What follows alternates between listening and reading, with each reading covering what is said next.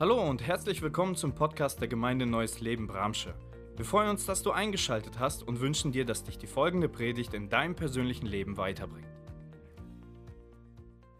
Wir sind ja in einer Themenreihe unterwegs. Waldemar hat das gerade schon angeteasert. Der Himmel bricht herein. Römer 14, Vers 17, das ist der Ausgangsbibeltext für die nächsten drei Sonntage. Denn im Reich Gottes, da geht es nicht um Fragen des Essens und des Trinkens, sondern um das, was der Heilige Geist bewirkt. Gerechtigkeit, Frieden und Freude. Amen. Also unser Thema heißt, der Himmel bricht herein. Und wenn wir schauen, Jesus Christus, als er auf die Erde kam, eines seiner wichtigsten und am meisten genanntesten Themen waren das Reich Gottes. Stimmt das? Das Reich Gottes. Und wir wollen uns anschauen, wie kommt das, was den Himmel erfüllt, in unser Leben hinein, auf diese Erde. Und heute der Fokus auf die Gerechtigkeit. Und der Wunsch nach Gerechtigkeit, er ist tief im Menschen verankert. Stimmt das?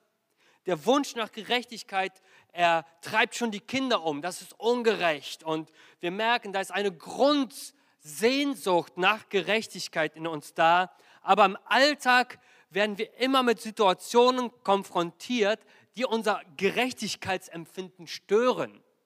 Weil wir glauben, dass Dinge nicht gerecht laufen. Und vor knapp einer Woche, jetzt letzte Woche Samstag, haben wir den Reformationstag gefeiert und auch da hat Martin Luther eine große Frage äh, verfolgt und sie auch beantwortet. Wie werde ich vor Gott gerecht? Durch Ablass, durch äh, irgendwelche Leistungen, die ich erbringe. Und unser Bibeltext, den wir heute hier lesen, er steht im Römerbrief und der Schreiber dieses Briefes ist Apostel Paulus und er hat den Brief äh, in drei Monaten, wo er in Korinth war, verfasst und von seiner Länge und seinem theologischen Inhalt ist es der wertvollste Brief, den Paulus jemals geschrieben hat. Er hat so, eine, so einen Inhalt, so eine Dimension von Glaube und worum es im christlichen äh, Leben gehen soll. Und Paulus schreibt diesen Brief, wie der Römerbrief es sagt, ja, an die Gemeinde in Rom. Aber er selber war noch nicht da gewesen, aber er hat von dieser Gemeinde gehört und er wollte unbedingt dahin. Und die Gemeinde in Rom, sie bestand aus vielen Völkern, vielen Kulturen, vielen Nationen. Und dort, wo viele Völker, Kulturen, Nationen zusammenkommen, kommen auch viele Religionen und Glaubensüberzeugungen hinein. Und nun haben sich dort Menschen zu Jesus Christus bekehrt und sie haben ihren Glauben an Jesus gelebt, aber viele Dinge waren noch nicht so geordnet, wie sie sein sollten. Und dies holt Paulus jetzt in diesem Brief nach. Und in den ersten acht Kapiteln beschreibt der Apostel die Erlösungsbedürftigkeit des Menschen. Er zeigt auf, jeder Mensch ohne Ausnahme ist durch die Sünde verloren. Und jegliche Anstrengung, die du und ich unternehmen würden, uns selbst zu retten, wird fehlschlagen. Es ist nicht möglich. Es braucht die Identifikation mit Jesus Christus, dem Sohn Gottes. Es braucht den Glauben an das, was er stellvertretend für mich am Kreuz getan hat. Und das meint Glaube. Glaube meint, dass ich mir etwas zu eigen mache, was ein anderer für mich geleistet hat, was ich nicht imstande war zu leisten. Das ist Glaube. Ich glaube, dass Jesus etwas für mich getan hat, was ich niemals imstande wäre zu tun. Er hat für mich das Sündenproblem gelöst und die Tür zum Vater im Himmel geöffnet. Amen. So, das ist das, was wir im Glauben annehmen und darum geht es schwerpunktmäßig im Römerbrief. Und in den letzten vier Kapiteln, Kapitel 12 bis 16, spricht der Apostel Paulus wenn du jetzt an Jesus glaubst, dann wird das sichtbar. Es wirkt sich in deinem Leben aus und unser Textabschnitt liegt genau hier im Kapitel 14, wo das Wort Gottes uns aufzeigt, wie unser christliches Leben aussehen soll. Es soll sichtbar sein.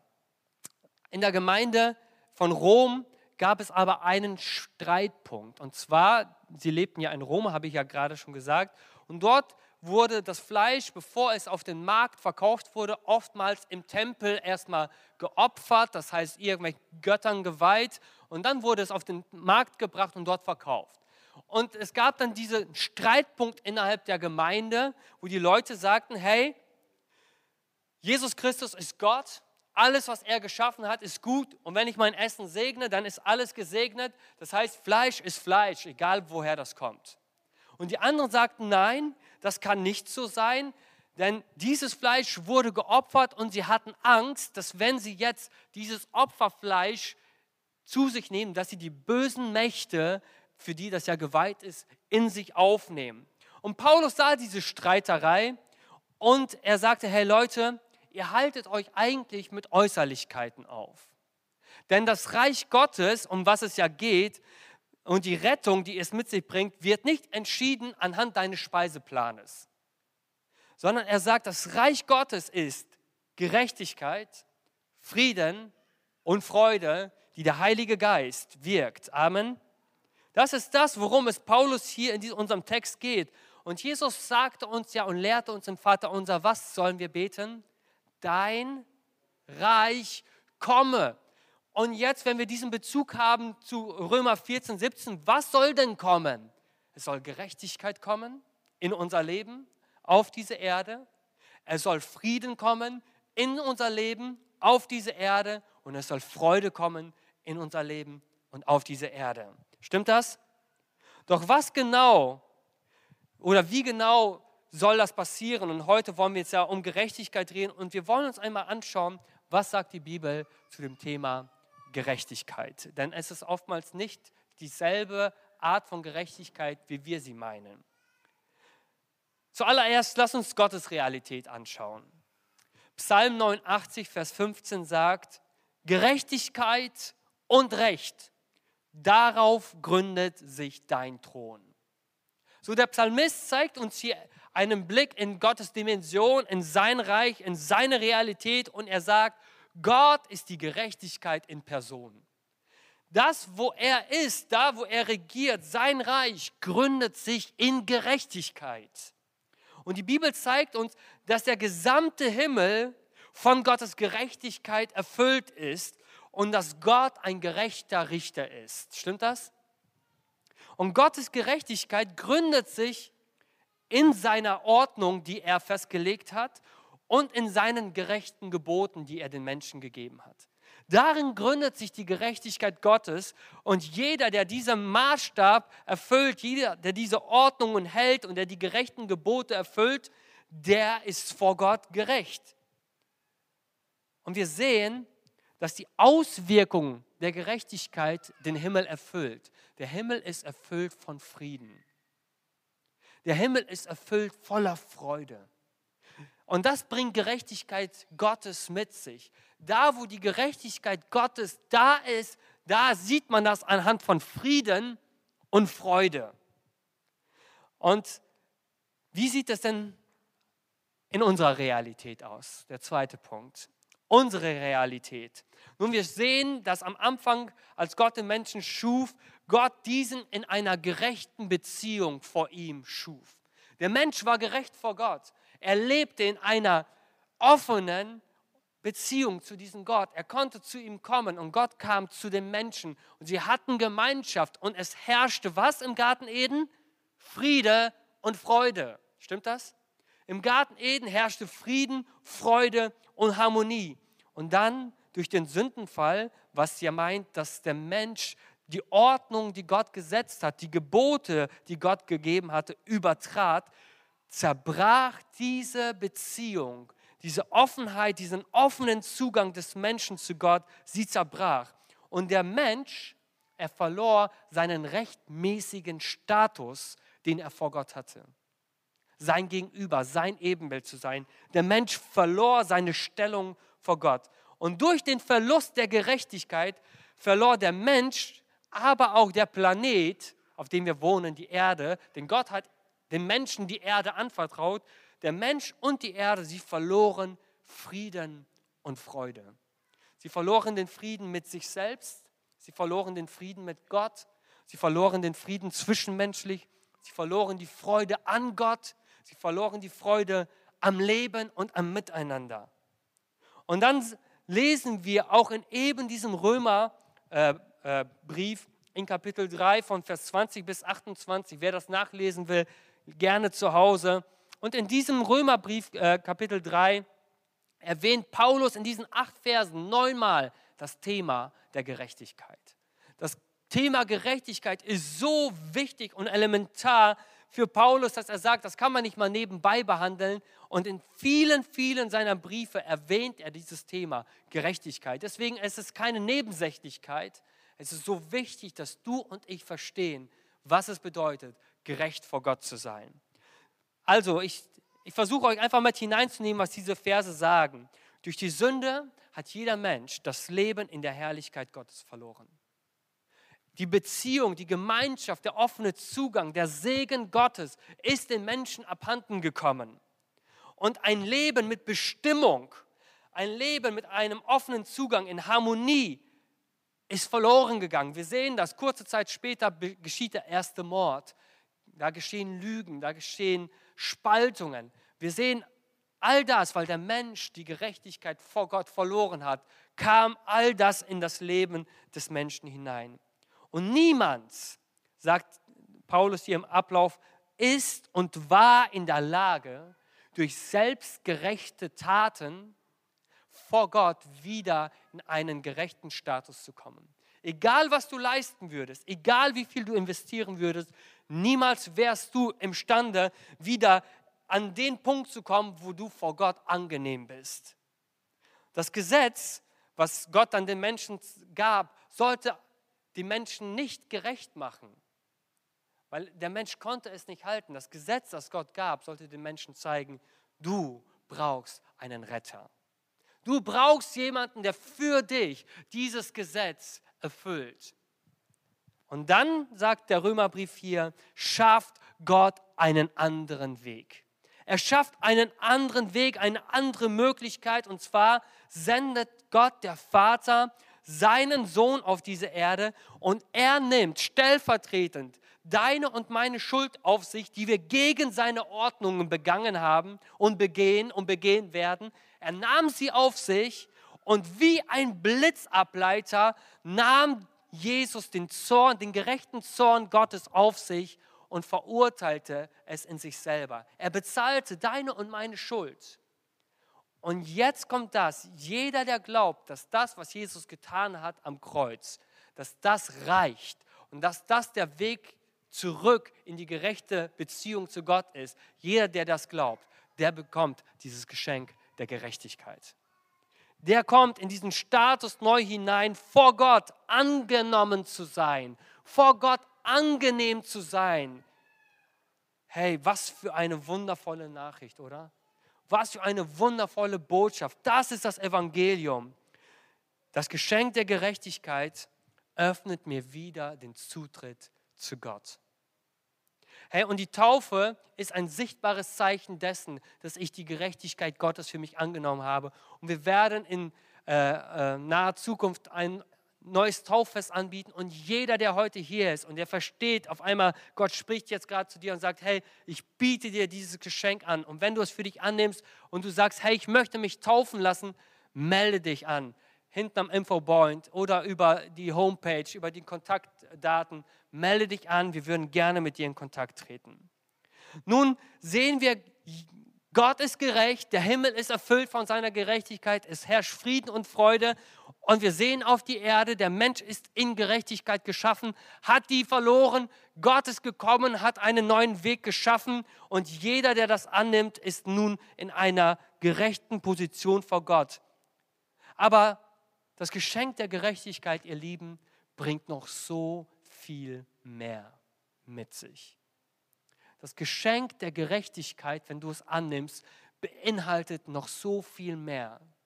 Kennt ihr das, wenn man Geschenke auspackt und du packst aus und denkst, wow, und dann packst du aus und da ist noch mehr drin und du packst aus und da ist noch mehr drin. Manche sind ja so kreativ, die verpacken Verpackungen in Verpackungen. Ja? Und du packst das aus und denkst, boah, da ist ja noch mehr drin. Und so ähnlich ist es mit Gerechtigkeit. Gerechtigkeit ist nicht nur, dass du vor Gott angenommen bist und zu ihm treten darfst. Gerechtigkeit macht noch so viel mehr und bringt noch so viel mehr. Erstens Frieden. Römerbrief Kapitel 5, Vers 1 sagt, da wir nun durch den Glauben von Gott für gerecht erklärt worden sind, haben wir Frieden mit Gott. Durch das, was Jesus, unser Herr, für uns tat. Oder der Prophet Jesaja in Kapitel 32, Vers 17, und das Werk der Gerechtigkeit wird Friede sein und der Ertrag der Gerechtigkeit Ruhe und Sicherheit für ewig. Frieden meint das Wohlergehen des Menschen. Frieden meint, dass ich in meiner Persönlichkeit ganz bin, dass ich Ruhe und Frieden in meinem Wesen habe. Aber Frieden meint auch, dass ich Frieden mit Gott habe. Frieden meint auch, dass ich zwischenmenschlich in der Lage bin, Frieden zu haben. Leute, wenn wir Gerechtigkeit für uns annehmen und es verstehen für uns, dann wird auf jeden Fall das ein sichtbares Zeichen davon sein. Frieden. Das Zweite, was wir sehen, ist Einfluss. Wenn wir Gerechtigkeit empfangen, bekommen wir ja, Autorität, Einfluss zu nehmen. Römer 5, Vers 17, dem zweiten Teil. Durch Jesus Christus werden jetzt die, die Gottes Gnade und das Geschenk der Gerechtigkeit in so reichem Maß empfangen, in der Kraft des neuen Lebens herrschen. Amen. Herrschen. Du bist nicht nur berufen, alles über dich ergehen zu lassen, sondern du bist berufen, durch die Gerechtigkeit, die Gott dir geschenkt hat, zu herrschen in deinem Leben. Zu herrschen über deine Gedanken, zu herrschen über deine Gefühle, zu herrschen über die Entscheidungen, über deine Haltung und über die Umstände, die dein Leben betreffen. Du bist berufen und in der Lage, durch das Geschenk der Gerechtigkeit Einfluss zu nehmen über dein Leben, Einfluss zu nehmen in dein Leben. Und wir bringen alles in unserem Leben unter die biblische Ordnung. Und was tun wir dann? Wir erleben die biblischen Resultate. Wir bringen alles unter die biblische Ordnung und wir erleben biblische Resultate. Wir nehmen Einfluss. Das Dritte, was wir hier sehen, was Gerechtigkeit mit uns macht oder was, womit es uns beschenkt, ist, wir werden gesehen und wir sind gehört. Wir werden gesehen und wir sind gehört. 1. Petrus 3, Vers 12. Denn die Augen des Herrn, sie sind gerichtet auf die Gerechten und seine Ohren auf ihr Gebet. Hey, motiviert dich das? Ermutigt dich das nicht, vor Gott zu leben, in deinen Alltag hineinzugehen und morgens, wenn du aufstehst und sagst, Jesus, ich danke dir für das Geschenk der Gerechtigkeit, in, das du mir gegeben hast. Und ich danke dir, dass du mich mit deinen Augen siehst. Ich danke, dass du mich siehst. Und ich danke dir, dass du dein Ohr ja, nach mir ausstreckst, um zu hören, was ich zu sagen habe, was ich, äh, was ich dir mitzuteilen habe. Hey, Gott ist da und er, er will, dass du zu ihm redest.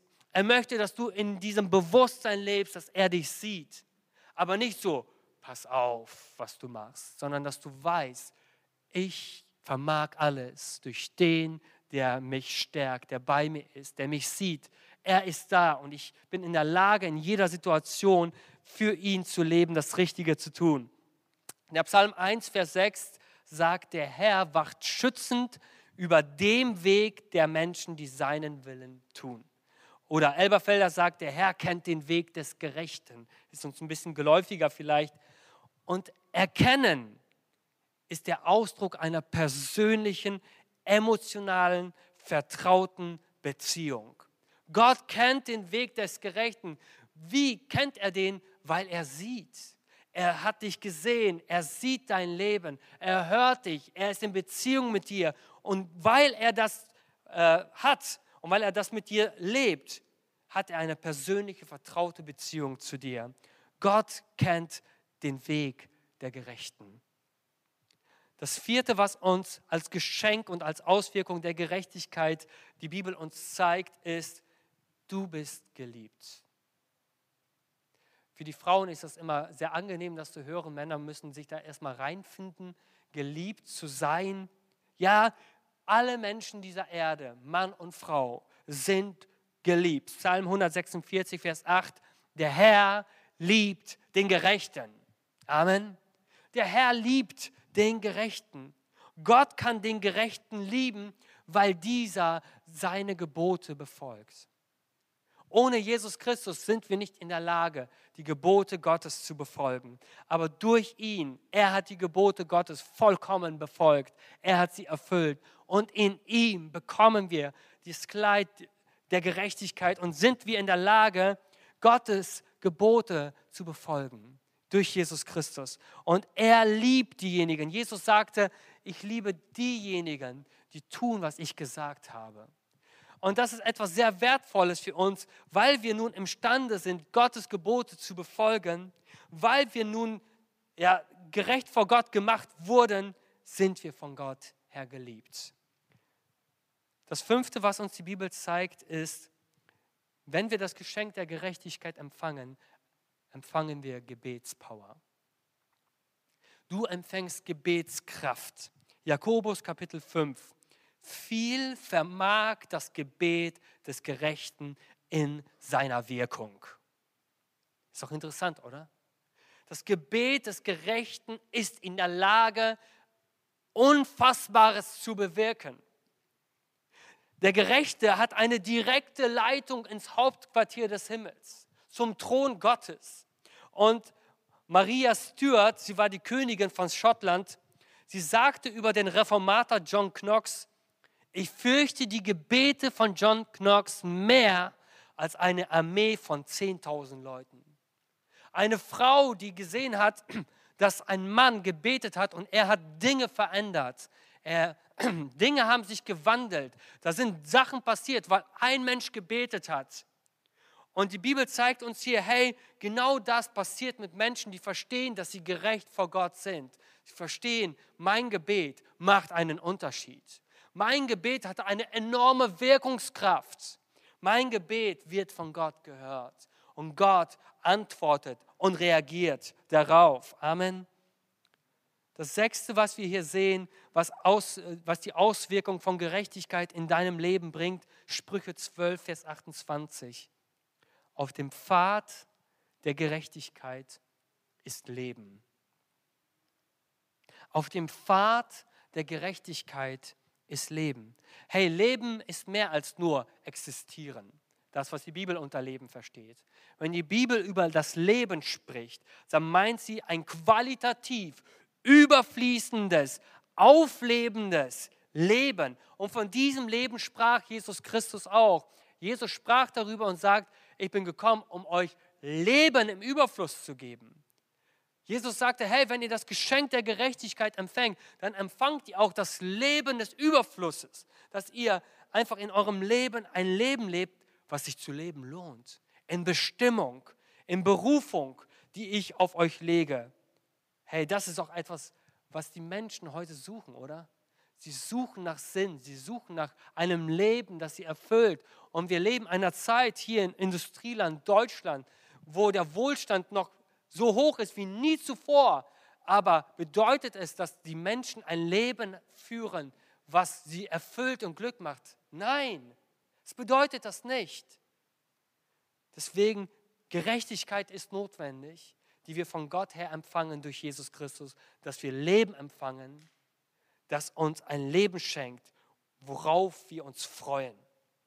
Und der letzte Punkt, es gäbe wahrscheinlich noch viel mehr, ich habe mich auf sieben reduziert, ist, Gerechtigkeit befähigt dich und mich. Philippa 1, Vers 10 und 11. Denn ihr sollt imstande sein zu erkennen, worauf es ankommt, damit ihr rein, unvorbildlich vor Christus steht, wenn er wiederkommt und euer Leben reiche Frucht trägt, ihr seid ja vor Gott gerecht. Jesus Christus bewirkt diese Frucht, sodass Gott es ist, der geehrt und gelobt wird. Paulus zeigt uns hier im Philipperbrief, durch das Geschenk der Gerechtigkeit werde ich befähigt zu tun, was Gott für mein Leben vorgesehen hat. Mein Leben fängt an, Früchte der Gerechtigkeit zu tragen. Mein Leben fängt an, einen Unterschied zu machen. Mein Leben ist nicht nur auf mich fokussiert, sondern ich empfange Gerechtigkeit von Gott und ich wende mich auf einmal Menschen zu. Ich wende mich meinem Umfeld zu. Ich suche den Frieden und das Wohlergehen des anderen. Unser Blick richtet sich segnend unseren Mitmenschen zu. Und deswegen gehört Teilen zum Bestandteil unseres Leitbildes der Gemeinde Neues Leben. Es ist so wichtig, dass wir verstehen, wenn wir an Jesus Christus glauben und das Geschenk der Gerechtigkeit empfangen, dann, dann führt es uns dahin und befähigt uns, unser Leben für andere Menschen zu investieren.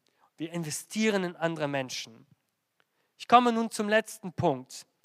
Der Himmel bricht herein. Nun, vielleicht bist du heute hier oder guckst gerade am Livestream zu und du fragst dich, hey, wie kann ich in meinen rechtmäßigen Status vor Gott zurückkommen? Wie kann ich in einer offenen Beziehung zu ihm leben, die mir Frieden und Freude äh, schenkt? Wie kann ich diese Auswirkungen, die ich gerade gehört habe, in meinem Leben erleben? Wie kommt der Himmel in mein Leben hinein?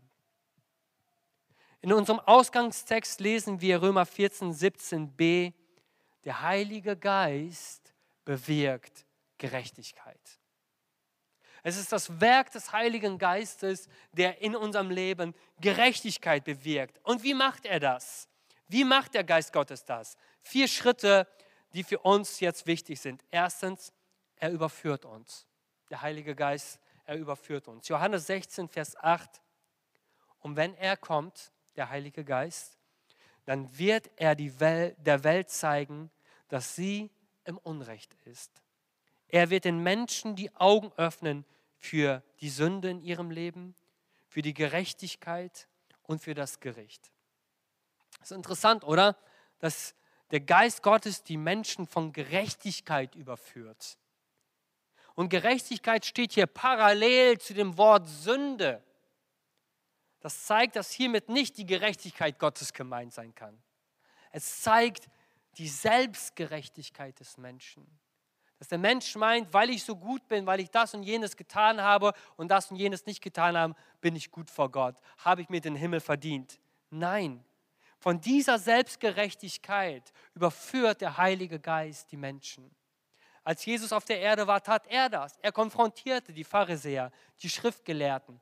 Er konfrontierte die Religiösen, die meinten, hey, ich bin so gerecht vor Gott, ich habe es mir verdient.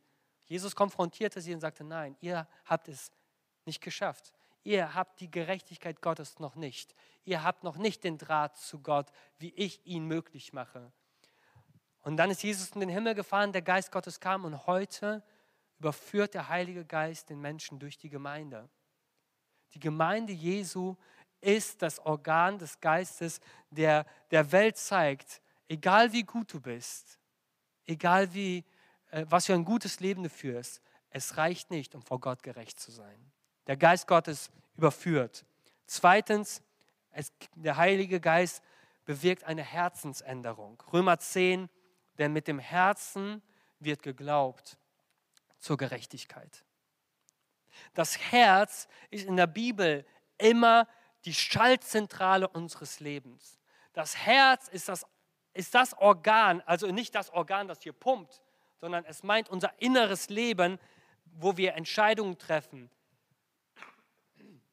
wo wir den Kurs für unser Leben festlegen, wo wir entscheiden, Jesus auf dem Thron unseres Lebens sitzen zu lassen. Das ist unser Herz. Und mit dem Herzen der Heilige Geist bewirkt es in uns die Fähigkeit, dass wir glauben, was Jesus für uns getan hat. Er kommt in unser Leben hinein und er beschenkt uns mit der Fähigkeit zu glauben, dass das, was Jesus getan hat am Kreuz, für uns reicht. Mit dem Herzen wird geglaubt, um die Gerechtigkeit von Gott zu empfangen. Also das Erste ist, er überführt uns. Das Zweite ist, er macht uns fähig zu glauben mit unserem Herzen. Das dritte ist der Lebensstil. Es wäre zu wenig, nur überführt zu sein und zu glauben. Nein, der Geist Gottes geht einen Schritt weiter und sagt in Römer 10 dann der ganze zehnte Vers, denn mit dem Herzen wird geglaubt zu Gerechtigkeit und mit dem Mund wird bekannt zum Heil. Das, die Bibel zeigt uns hier, dass Gerechtigkeit sich äußert. Gerechtigkeit wird sichtbar. Gerechtigkeit bleibt nicht in dir verborgen, sondern Gerechtigkeit, du fängst an, Menschen zu dienen. Du fängst an, Menschen zu begegnen. Du fängst an, das Rechte zu tun, was Gott in seinem Wort sagt. Nicht, weil du musst, sondern weil du willst. Weil du verstehst, dass Segen fließt, wenn du tust, was Gott sagt. Nein, du musst nicht tun, was Gott sagt. Adam und Eva mussten nicht tun, was Gott sagt. Aber Gott sagte, wenn ihr das tut, werdet ihr leben. Aber wenn ihr gegen meine Ordnung und Gebote verstoßt, dann werdet ihr Fluch ernten und sterben. Und das ist etwas sehr Wesentliches. Unser Leben verändert sich und Gott lädt dich ein zu tun, was er sagt. Und die Bibel sagt, Gott hat für dich Werke vorbereitet, in denen du lebst. Gott hat für dich Dinge vorbereitet. In deinem Umfeld möchte Gott dir die Augen öffnen. Wo kannst du einen Unterschied machen? Wo kannst du Menschen helfen? Wo kannst du ihnen mit deinen Gaben helfen? Wo kannst du ihnen mit deinen Finanzen helfen? Wo kannst du dich investieren, einen Unterschied machen? Der Heilige Geist geht diesen Schritt weiter noch und sagt, hey, es passiert etwas mit dir, wenn du die Gerechtigkeit empfängst. Und der Schritt vier, der letzte Schritt, du musst dir das zu eigen machen. In der Vorbereitungszeit, als ich dann äh, so die Bibeltexte auch gelesen habe, was sagt die Bibel so alles über Gerechtigkeit, dann sprang mir dieser, äh, äh diese Verse aus dem Epheserbrief, Kapitel 6, einfach mich so an. Und, ich, und der Geist äh, sprach in mein Leben hinein und sagte, Nico, es ist nicht automatisch, dass die Auswirkungen der Gerechtigkeit in dem Leben der Christen sichtbar werden. Es ist nicht automatisch, dass wenn du Christ geworden bist und glaubst, dass Jesus der Sohn Gottes ist und für dich am Kreuz die Schuld bezahlt hat, dass in deinem Leben auch Frieden ist, dass in deinem Leben Freude ist, dass in deinem Leben Leben ist. Das ist nicht automatisch so. Epheserbrief Kapitel 6, Vers 11 zieht die ganze Waffenrüstung Gottes an, damit ihr gegen die Listen des Teufels bestehen könnt. Vers 13, ergreift die ganze Waffenrüstung Gottes, damit ihr an dem bösen Tag widerstehen und wenn ihr alles ausgerichtet habt, stehen bleiben könnt. So steht nun, eure Lenden umgürtet mit Wahrheit, bekleidet mit dem Brustpanzer der Gerechtigkeit. Hey, du musst dir Gerechtigkeit jeden Tag neu anziehen. Du musst dir das jeden Tag neu aneignen. Jeden Morgen, wenn du aufstehst, sollte das eines deiner ersten Dinge sein, die du zu Gott betest, weil er das Gebet des Gerechten hört. Ich danke dir, Jesus, für das Geschenk der Gerechtigkeit. Ich danke dir, dass du mich gerecht gemacht hast. Ich danke dir, dass ich heute von dir gerechtfertigt durch diesen Tag gehen kann. Und ich danke dir, dass Gutes, dass Frieden und Freude diesen Tag füllen wird. Ich danke dir, dass in Herausforderungen mein Gebet zu dir einen Unterschied machen wird. Hey, das ist etwas, was du dir aneignen musst. Es ist da, aber du musst es dir aneignen. Du musst es dir nehmen. So wie du dich jeden Tag neu entscheidest, dich anzuziehen und nicht äh, nackt herumzulaufen draußen. Genauso musst du dich entscheiden, jeden Tag neu, dich in der Gerechtigkeit Gottes zu kleiden, damit es einen Unterschied macht. 2. Korinther Kapitel 5, Vers 21. Denn der, den, der ohne jede Sünde war, hat Gott für uns zur Sünde gemacht, damit wir durch die Verbindung mit ihm die Gerechtigkeit bekommen, mit der wir vor Gott bestehen können. Wir hoffen, die Predigt hat dich angesprochen. Solltest du noch Fragen haben, dann freuen wir uns, von dir zu hören. Send uns gerne eine E-Mail an info@gnl-bramsche.de. Gott segne dich.